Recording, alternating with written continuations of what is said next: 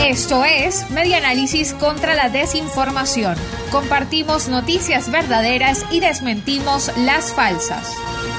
Arrecian los apagones en Táchira, más de 12 horas continuas sin luz en varios sectores.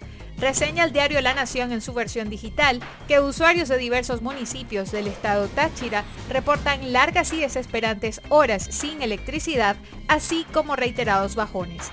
De acuerdo con los habitantes de esta entidad andina, los prolongados cortes de energía eléctrica se agudizaron desde el domingo 7 de febrero y continuaron durante todo el lunes 8.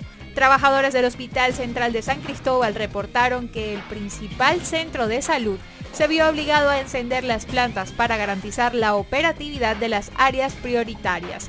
El servicio de radiografía fue suspendido para evitar daños en los equipos.